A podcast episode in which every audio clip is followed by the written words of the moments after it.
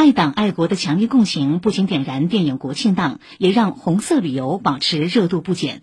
中共一大纪念馆、上海市龙华烈士陵园、上海鲁迅纪念馆、陈云纪念馆等场馆均成为长假期间红色旅游热门目的地。随着我国首部黑白转彩色 4K 修复故事片《永不消逝的电波》登陆全国院线，位于虹口区黄渡路上的李白烈士故居也迎来了参观高峰。请听报道。李白烈士故居位于虹口区黄渡路一百零七弄十五号，是一幢坐落在居民区里的三层砖木结构老洋房。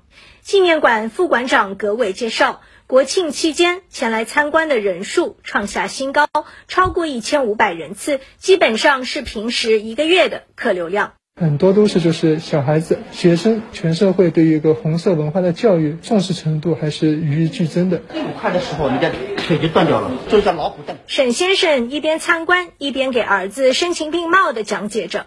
沈先生说，之前已经带孩子观看了这部修复版的《永不消逝的电波》，当天是特地从浦东赶来，就是为了让儿子能有更多身临其境的感受。在我儿子这个年龄的时候，我第一次看的，当时看的时候就已经是很受震撼、很受教育的。建党一百周年，我也是共产党员，我就跟儿子说，李白的故居我们实地来走一走，还是要让他们这一代就说知道我们今天的这个幸福生活是怎么来的。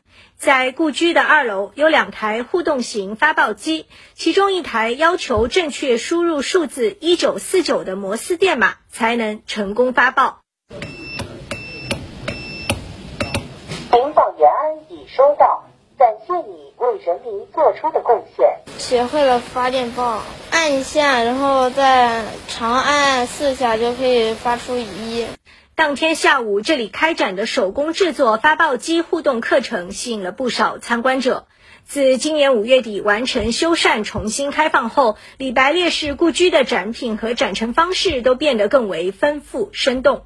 葛伟说：“随着电影上映，预计近期还会迎来较多参观者，会继续做好线上预约、现场讲解等工作，让参观者在这里能更好地了解李白烈士的革命事迹，让红色精神发扬传承。”非常注重的故事性，还有一些艺术性。永不消失电波五 G 的一个视频，听一些宋怀强关于李白家书的一些朗诵。首次推出的制作一个木质的发报机，这个电台还是非常的高级的，可以通过连接电脑的话，真实的可以输出摩斯电码。